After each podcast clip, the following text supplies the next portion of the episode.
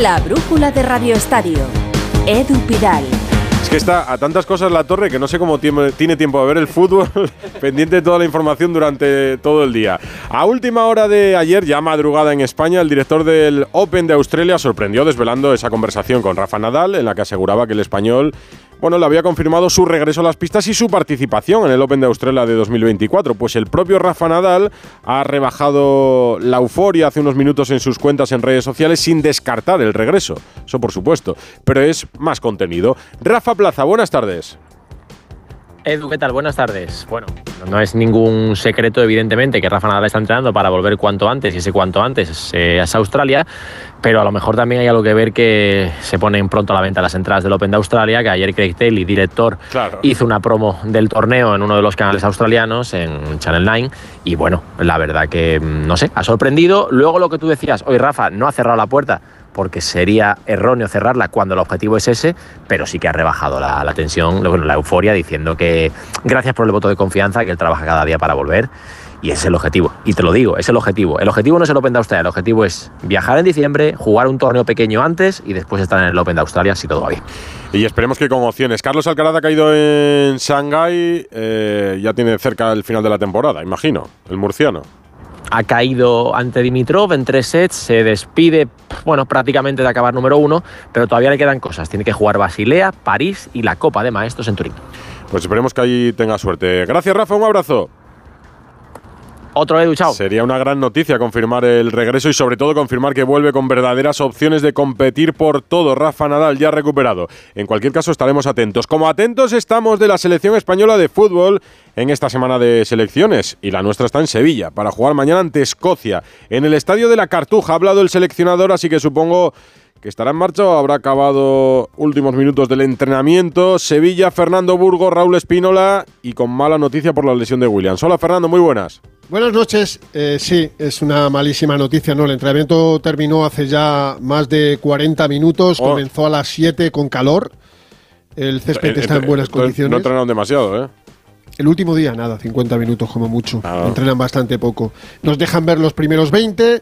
Hemos visto cómo estiraban, cómo hacían ese rondo gigantesco eh, circundando el círculo central, donde mm, en el medio quedan tres y quien falla eh, condena al de la derecha y al de la izquierda. Bueno, pues lo estábamos viendo bien y de pronto eh, un miembro del departamento de prensa lo dice un minuto y nos vamos, pues en un minuto, un minuto, pues vamos saliendo, vamos saliendo, vamos saliendo y cuando nos damos la vuelta vemos que Nico Williams eh, acompañado de un fisio, pues abandona el terreno de juego y se va camino de los vestuarios y pasa por en medio de los dos doctores, del doctor Claudio Vázquez y de Óscar Luis Celada.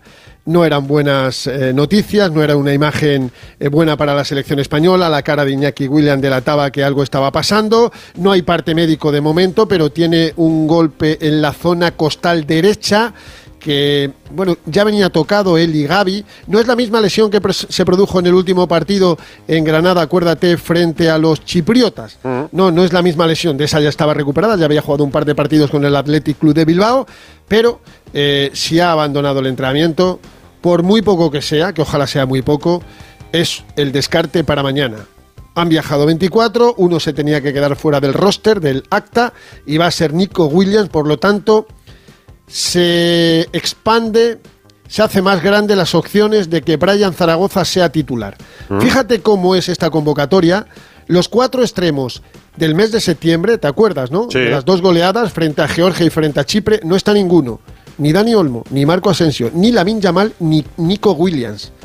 Es increíble. Bueno, pues aún así, mañana titular Ferran Torres y la duda en la otra banda con Morata de eh, delantero centro titular, con el 7 y con el brazalete de capitán, es Oyarzábal o bien eh, Brian Zaragoza, porque tampoco está Jeremy Pino. O sea, es que luego la plaga de lesiones de la Sí, en esa zona sí. del terreno del juego, efectivamente es, es brutal. Pues en esas estamos, ¿no? Con la selección entrenando con una temperatura altísima, 30 grados, por cierto, Escocia, Edu, la 31 del ranking FIFA. El 28 de marzo nos metió bien el agua, ¿eh? Sí, sí. Sí, sí, con los dos goles de Scott McTominay, el futbolista del Manchester United. La rueda de prensa de Luis de la Fuente, ¿cómo ha estado? Bueno, ha estado bien. Confirmando un poco, no, confirmando en todos los extremos, aunque a su manera, la información que contábamos ayer en Onda Cero sobre el viaje relámpago 14 horas de Lamin Yamal el pasado lunes a la concentración de la selección española con el parte médico bajo el brazo y sabiendo que no se podía quedar. Luis de la Fuente hablando del caso. Es verdad que tenía una lesión, pero hay unos protocolos de hace mucho tiempo en la selección que eh, exigen a los jugadores venir a ser revisados, pero fundamentalmente, lejos de esto, lo más importante es que yo quería hablar con él. Y yo quería verle, quería que conviviera unas horas con sus compañeros y sobre todo yo quería transmitirle tranquilidad, confianza. Es un chico de 16 años y entiendo o entendía que nadie mejor que su entrenador en este caso, el seleccionador, para decirle, estate tranquilo y vas a recuperarte muy pronto porque queremos tenerte de nuevo pronto con nosotros, ¿no? Pues sí, para eso no hacía falta que durmiese aquí, pero sí. Pasó la noche, sabían que no podía jugar, que estaba lesionado, lo tuvieron en la concentración y lo mandaron de vuelta. Ha sido uno de los grandes temas cuando lo contabas ayer en mediodía, al mediodía en Onda Cero. El otro es el de, el de Brahim, porque es una de las dudas, Fernando, de los jugadores con doble nacionalidad. Siempre existe el riesgo de que jueguen con la otra posibilidad. Y en este caso es Marruecos. Pero Luis de la Fuente tiene claro si Brahim quiere jugar con Marruecos o con España. Lo tiene claro, lo vas a escuchar ahora. Ya sabes que Lamin, eh, Brian Díaz siempre ha jugado con la selección española en categorías inferiores. Dentro tiene un partido con la absoluta, el de Leganés contra Lituania, que no pudo jugar eh, los mayores por el COVID de Sergio Busquets en junio del 2021, en los días previos a aquella Eurocopa eh, tan itinerante donde España pues al final cayó en, semifinales por penalti en, Wembley frente a, Italia. Un partido internacional, pero ha sido campeón sub-17, sub-19 la sub-21 ha estado eh, también, lo conoce perfectamente eh, Luis de la Fuente, y ayer te contaba que desde Marruecos, desde Marruecos había informaciones que decían que Brahim Díaz ya había elegido jugar con Marruecos. Pues a Luis de la Fuente no le parece eso, por lo menos no se lo han dicho a él, ni Brahim ni nadie del entorno de Brahim. Escucha Luis. ¿Sabéis ya en la federación si Brahim es aún seleccionable por, por España o ya os ha dicho que quiere jugar con Marruecos? Brahim es un jugador seleccionable con España total y absolutamente. Y yo a mí no me ha dicho nadie nada de que piense lo contrario, que además ya dijimos en otro momento que los futbolistas que tienen esa posibilidad, pues deciden una u otra, con total libertad. Pero en este caso, Brahim, que yo, hasta donde yo sé, quiere jugar con España, hasta donde yo sé. Bueno, eso se va a aclarar en semanas, en meses, con la propia decisión de, de Brahim. Oye, ya de la fuente, ¿cómo lo ves, Fernando? Que la primera lo veías tenso, después un poco mejor, ahora ya casi no se le pregunta por el caso Rubiales, que va pasando, sobre todo en el día a día de la selección. ¿Le ves distinto o lo ves cambiado? Muy cambiado. Eh, para empezar, de verdad, ¿eh? no es una apreciación eh, muy... a ver, le veo pletórico. Te lo digo en serio. Le veo disfrutando, una vez olvidado el tema de Jenny Hermoso, que fueron mm. días muy duros, le veo tranquilo, le veo muy confiado con eh, el grupo que tiene tanto de jugadores como eh, a su alrededor en el cuerpo técnico, le veo con esa confianza que te da eh, las victorias en la ventana de, de septiembre. bueno, mañana hace 10 meses que fue nombrado seleccionador nacional de fútbol, el 12, lunes 12 de diciembre del 2022. Ese día fue el nombramiento, eh, la presentación, etc, etc. Diez meses. ¿Te acuerdas de aquel Luis de la Fuente cercano, empático? No digo que no, no sea cariñoso porque lo sigue siendo, pero es lógico y normal porque ha tomado distancia con la prensa. ¿Te acuerdas cuando hablaba con Radio Taxi? Sí, sí, sí. Ahora no habla con, absolutamente casi, nadie. Ayer dio dos entrevistas a, dos eh, periódicos, eh, em, pero nada más, poco más. Dos entrevistas yo ayer en la concentración de, de Las Rozas. Y fíjate cómo se ve, es curioso. He comentado muchas veces que en la vida todo se aprende, ¿no? Y en los procesos de la vida se aprende, he dicho que yo aprendía mucho en el fútbol y en la vida. Pues por las diferentes circunstancias, en mi enseñanza, que es personal e interferible, cada uno aprende lo que cree que tiene que aprender o lo que va captando, ya no leo que consumo tanta prensa, sinceramente. Solo si son cosas buenas. Pues fueron, fueron cosas buenas en la ventana de septiembre, sobre todo tras los partidos. Antes no fueron cosas tan buenas, ni en agosto tampoco, después de aquella convulsa asamblea en la Real Federación Española de Fútbol con los aplausos a las palabras de Luis Rubiales. Pero ahora es diferente, ahora hay que seguir ganando, eh, él quiere que mañana sea una final para todo el mundo, siguen habiendo entradas en taquillas, Edu, no se va a llenar por mucho el estadio de la Cartuja, me gustaría equivocarme muchísimo. Pita un colegiado neerlandés. Es que si te digo el nombre me voy a equivocar seguro. No lo digas, neerlandés y ya está. Si la Sí, gente. eh, pero pero eh, es que se llama Serdar Gozubuyuk, de neerlandés, tiene lo mismo que tú y yo de, de austriaco. Yo creía que era turco, pero es Gozubuyuk, ya lo conocerá Andújar. Partido mañana 9 de los menos cuarto. Dice de la Fuente que no es una revancha, pero tenemos que ganar sí o sí. Sé que vamos a estar en la próxima Eurocopa, pero hay que ganar tanto a Escocia como a Noruega, nuestros dos grandes rivales en el grupo. Pues así está la selección que mañana juega a las 9 menos cuarto frente a Escocia en el estadio de la Cartuja. 8 y 42 en la brújula. El seguro de hogar de línea directa ahora también se ocupa de todo lo importante en caso de que ocupen tu vivienda, para que siempre estés tranquilo cuando no estás en casa. Asistencia jurídica, gastos legales, rehabilitación de tu vivienda. Cámbiate y te bajamos el precio, sí o sí. Despreocúpate. Llama o ven directo a lineadirecta.com. El valor de ser directo. ¡Vigor, Toma Energisil Vigor. Energisil con maca contribuye a estimular el deseo sexual. Recuerda, energía masculina, Energisil Vigor. ¿Te lo digo o te lo cuento? Te lo digo. No me ayudas con las pequeñas reparaciones de casa. Te lo cuento. Yo me voy a la mutua. Vente a la mutua y además de ofrecerte nuestro servicio de manitas hogar, te bajamos el precio de tus seguros, sea cual sea. Llama al 91 555 5555. ¿Te lo digo o te lo cuento? Vente a la mutua. Condiciones en mutua.es. ¿Estás preocupado en el trabajo? Tranquilo, toma Ansiomed Autoestima. Ansiomed con Asuaganda te ayuda en épocas de tensión y ansiedad en el trabajo. Hoy puede ser un gran día. Ansiomed de Pharma OTC.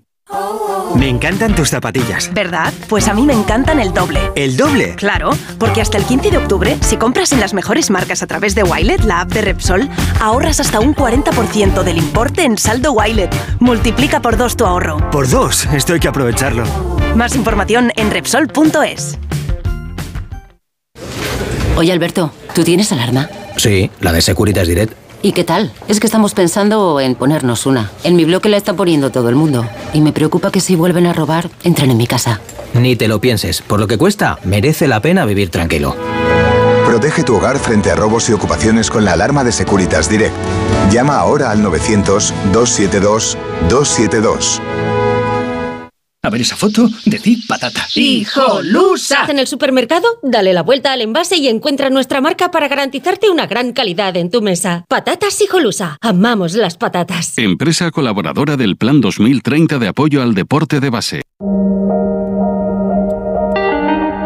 La brújula de Radio Estadio. Edu Pidal. Porque te amo demasiado. El Sevilla ha presentado a su nuevo entrenador, Diego Alonso, que llega después de Mendilíbar. Carlos Hidalgo, muy buenas. ¿Qué tal? Buenas tardes. El segundo entrenamiento ya del uruguayo Diego Alonso, hoy al frente del Sevilla, el nuevo técnico que viene de meter en el Mundial a su selección, aunque no pudo pasar de la fase de grupos, está muy vinculado a España. Vivía en Madrid hasta ahora y suele hacer cursos con la Federación Española de Fútbol. Está encantado con su primera oportunidad en Europa como entrenador y quiere jugar así. A mí me gusta el, el fútbol combinativo. Evidentemente comparto también con este en el dominio en el dominio de los partidos con la, con la presión, el dominar los partidos a través de la presión, pero añadirle también el fútbol combinativo, que es algo que, este, que ha venido conmigo desde que, desde que soy entrenador, así que evidentemente estará algo que, que intentaré de transmitir a los futbolistas para que seamos un equipo que, que también sea dominante, dominante en esa situación. Diego Alonso asegura que hay cosas que le gustaban del Sevilla de Mendilíbar, especialmente la presión alta, y que además añadirá un fútbol más combinativo. Afirma que de momento no ha pedido fichajes para enero y no ha querido mojarse con el objetivo del equipo. Ha tirado del cholismo en cuanto al partido a partido. He visto la imagen del chiringuito en la que hablan Pepe Castro, el vicepresidente del Nido, y el director deportivo Víctor Horta, y he visto cómo lo desmentía el presidente este mediodía, que estuviesen hablando del nuevo entrenador. Yo, la intuición me dice que sí están hablando del nuevo entrenador. Por la conversación que veíamos en Mega, yo creo que hablaban del nuevo entrenador. Pero bueno, algún día lo revelarán. Hoy, en Italia, ha sonado esto, tocado por un arpa.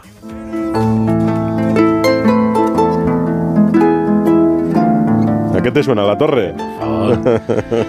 el himno del Madrid, Qué le han tocado a bonito. Ancelotti. Suena bien, suena bien con el Pero es sonido el de. Javois, ¿no? Es- Este. Es el de Javois, sí, es el de Manuel Javois. Alberto Pereira, hola. Historia que tú hiciste. Hola chicos, ¿qué tal? Muy buenas. Podrías cantarlo con todo y letra. claro. Porque Ancelotti ha estado en Italia, lo han nombrado doctor honoris causa y además le han eh, señalado ya su destino para junio del 24.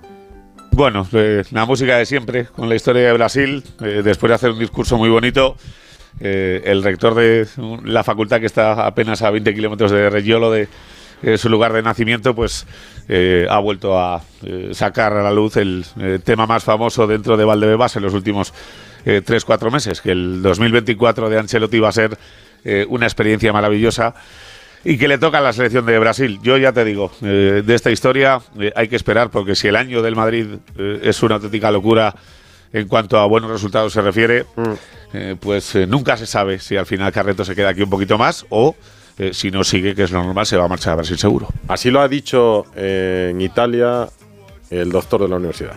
Dal 2024 lo aspetta un'altra avventura straordinaria che per molti allenatori è semplicemente un sogno, la panchina della nazionale brasiliana. È il primo straniero ad allenare En Brasil, para Ancelotti. ¿A ti esto de Brasil qué te parece, Látigo Serrano?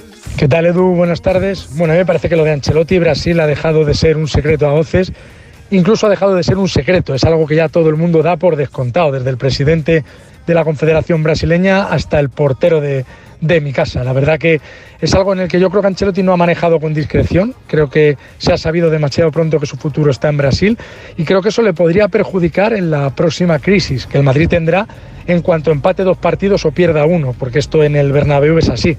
Cada derrota es una crisis. En todo caso, me parece que la pérdida de Ancelotti por conocida es absolutamente reparable. Creo que el futuro del Real Madrid sin Ancelotti va a ser igual de bueno o mejor que el presente con Ancelotti.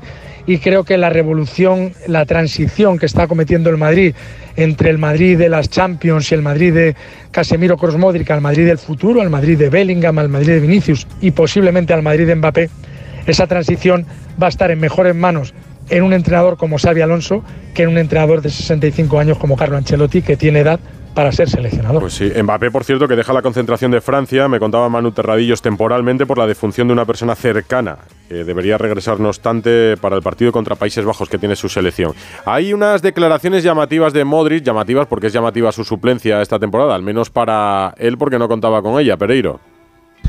Bueno, son bastante más suaves de lo que yo pensaba. Mm. Es algo que ya eh, teníamos todos claro, eh, que cada vez que llega el eh, parón de selecciones, eh, la rueda de prensa correspondiente de Luka Modric o la entrevista de turno es un eh, plebiscito a su situación actual en el Madrid y ha dicho que bueno que no se acostumbra eh, al hecho de, de no jugar eh, cada tres días y eh, la sensación de que bueno pues que ¿Qué? tiene que evolucionar, pero en cuanto a salir en enero no, no ha dicho gran cosa. A una suplencia. 9 menos 10, una hora menos en Canarias. La brújula de Radio Estadio. Me prometí esa noche no volverte a ver, porque sé que no me conviene. Del Madrid no nos queda nada, me decías, necesita metros eh, para campos de entrenamiento, pero metros tienen Valdebebas, ¿no? ¿Se trata de plantar césped ahí o qué? Si no se recalifica un par. no, no, tiene, tiene metros. Ya, pero es verdad eh, que hay una bronca dentro de los entrenadores de cantera, eh, pues que es bastante recurrente en los últimos meses, cuando ha llegado la cantera femenina y sabiendo que hay 17 equipos eh, masculinos en Valdebebas, bueno, pues se quedan sin campos. Y eh, también eh, hay una norma en la que no se pueden cruzar en zonas comunes eh, los chicos y las chicas, así que, bueno, veremos a ver, por espacio no va a haber problema y si hay que ampliar un poquito lo hará Florentino Pérez, sin lugar a dudas. Le va a encontrar espacio seguro el Real Madrid para que puedan entrenar las categorías fe- inferiores de las mujeres. Gracias, Pereiro, un abrazo. Un abrazo, Mira, chao. el Barça en cambio no necesita espacio para las asambleas porque las va a hacer telemáticas, que es algo que parece que molesta bastante al entorno en Can Barça, creo. Alfredo Martínez, hola. ¿Qué tal? Muy buenas Porque tardes. ¿Se ve, se ve como una forma de que la porta no dé la cara o qué? Sí, de que no le fiscalicen, de que no le repregunten. Hay mucho malestar en la masa social. Incluso algunos de los senadores, gente como José María Minguella, que tiene derecho a acudir, ha dicho que no irá. Pero no solo eso, los periodistas, que normalmente podíamos hacerlas presencial, tampoco. Tendremos que seguirla por televisión. Y ya que no hay Barça Televisión, menos mal que algunas televisiones las ofrecen, porque si no, ni siquiera podríamos tener un seguimiento de lo que es esta asamblea de compromisarios, que además se nos antoja muy importante, ¿no? Ten en cuenta los números que comentábamos ayer, la situación del club, la judicialización del club. Ahora te cuento el último comunicado que acaba de hacer público el Barcelona, Mm. esa deuda, ese sobrevolar la sensación de que podría ser sociedad anónima deportiva si no revierte la situación económica. Incluso fíjate, hoy el vicepresidente Eduardo Romeu ha dicho, no, no, estamos muy bien, las obras van por buen camino. Las obras van por muy buen camino, pero te recuerdo que todavía no hay licencia de obras para la construcción del estadio. Es decir, está en tramitación.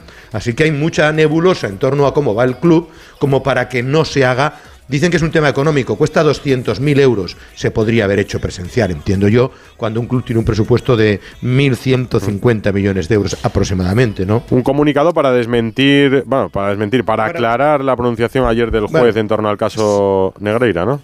Sí, tú recordás que comentabas que era una bofetada a la porta, un tirón de orejas al presidente del Barcelona. Bueno, pues el club lo defiende como propio y eh, dice, entre otras cosas, que el club se personó ya en su momento, desde el primer momento, por si acaso era perjudicado. Y sobre todo le llaman la atención y lamentan que eh, se considere o se entre a juicios de valor eh, actuando contra la porta como si ya él hubiera sido responsable de ciertas cosas. Ha dicho que el presidente de la porta hizo pagos siempre justificados un poco viene a repetir lo que mantenía en las ruedas de prensa y dice que el juicio se encuentra en fase de instrucción y que los juicios personales recogidos no han hecho más que generar un estado de confusión en la opinión pública y publicada que seguro lo que quieren es causar un grave perjuicio a la imagen del club y del presidente, que los abogados pagados por el club van a defender a Joan Laporta y a la institución. Y ponen un énfasis en que todas estas cosas están sacudiendo la imagen del Barcelona y le están haciendo un enorme daño que desestabiliza en el aspecto económico, mm. deportivo y social. Así que tirón de orejas también del Barcelona o réplica al juez del eh, eh, al juez instructor del caso, entendiendo que se está precipitando y prejuzgando y que ellos insisten en que la porta tiene todo justificado en el pago a Negreira por los informes. ¿eh? Como está en fase de instrucción, todavía se tendrán que ver en los jugadores próximamente. Tendrá que verse en los jugadores también Marcelino por la indemnización del Marsella, porque salió de forma abrupta después del problema con los ultras y hoy ha hablado, por fin, después de algún tiempo que no lo hacía, en el equipo Manu Terradillos. El Olympique de Marsella es un club en regresión. Esta es la lapidaria frase que ocupa la portada del equipo Edu fruto de esa entrevista concedida por Marcelino García Toral, la primera vez que toma la palabra tras su salida sorpresa y prematura del club de Marsella el pasado septiembre. Una salida, vuelve a insistir, debido a las amenazas incluidas de muerte vertidas por los ultras del equipo, tanto contra él como los dirigentes del club, entre ellos el presidente Pablo Longoria. A esos aficionados radicales les acusa de impedir que el Marsella sea grande. Unas amenazas absolutamente reprochables, eh, bochornosas eh, y, que no se pueden admitir. Una pena pues que un gran club eh, sea pues se vea empequeñecido por actitudes y respuestas de este tipo. Los intentos de esos aficionados radicales por influir constantemente en el club son uno de los principales males para Marcelino. Se trata de un ataque directo a los ultras del Marsella que tiene con más allá del club en un país donde el peso de estos aficionados radicales en el día a día de sus equipos es incuestionable, en una liga en la que la violencia en las gradas ya no sorprende. Rafa Fernández ha estado hoy en el Consejo Superior de Deportes y parece que el gobierno prepara un nuevo sistema electoral para las federaciones, ¿o no, Rafa? Sí, Edu, y bueno, si te parece, vamos a empezar por los dos escenarios para las elecciones de la Real Federación Española de Fútbol. El primero, el deseado por el CSD, cuyo presidente Víctor Franco hoy ha autorizado la petición de la Federación de Fútbol para que las elecciones sean en el primer trimestre de 2024, algo que podría no ocurrir en el segundo escenario que puede surgir de la decisión del Tribunal Administrativo del Deporte sobre la demanda presentada por el presidente de la Asociación de Entrenadores CENAFE, Miguel Galán. Pide Galán que las elecciones sean ya con una interpretación muy diferente de la norma a la del CSD y la Federación. En cuanto al proyecto de orden ministerial, al que esperan que esté a finales de noviembre, tenga el texto definitivo y sea aprobado por el ministro Iceta para regular todas las elecciones federativas del 24, el CSD pretende bloquear cualquier opción de que Luis Rubiales pueda volver a presidir la Federación en el caso de que sea inhabilitado o condenado, algo que se extendería a cualquier otro dirigente federativo en ese caso. Pero tras el primer análisis de este proyecto de orden, Edu, te puedo decir que mi interpretación es que es difícil de entender que los clubes profesionales pierdan todavía más porcentaje. Tenían un sexto y ahora pasan de 20 a 18 con 140 miembros en total en la Asamblea. Que mi interpretación es que el poder de las territoriales, aunque les quitan la condición de miembros natos, se mantiene o incluso aumenta. Y eso quiere decir que el clientelismo no solo descenderá, sino que se puede ver incrementado. El secretario de Estado ha insistido en que quieren que tengan más protagonismo asambleario los de deportistas y las mujeres, con cuotas que incluyen la presencia de internacionales, algo que tengo claro que generará más problemas que alegrías, además de ponerles en situaciones entre la espada y la pared ante sus clubes y la propia federación. O ya se han olvidado de lo que supuso poner a los seleccionadores en el foco en la última asamblea de Rubiales. Siento decirte, Edu, que mi sensación es que los trileros pueden descansar tranquilos. Pues de tu análisis deduzco que hay poco que celebrar en este anuncio del Consejo Superior de Deportes. Caso Rubiales, precisamente. Se ha hablado otra vez de Jenny Hermoso en las últimas horas. Paco Reyes. ¿Qué tal, Edu? Muy buenas tardes. Una vuelta de tuerca más en el caso Rubiales y no parece que vaya a ser la última. Los abogados de Jenny Hermoso han presentado un escrito ante el juez donde solicitan protección frente a las filtraciones de vídeos y de documentos de la causa, como hemos podido ver y escuchar esta misma semana.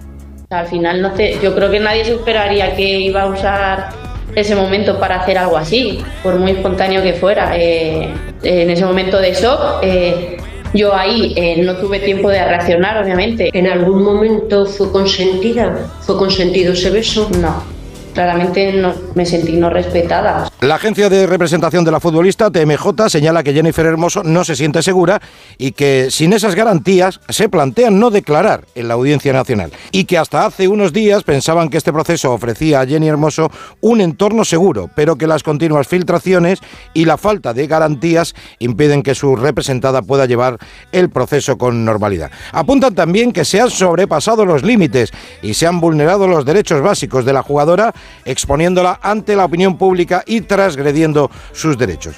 Añaden además que estos acontecimientos no solo ponen en riesgo su salud, sino también ponen en riesgo la fiabilidad e independencia del proceso judicial.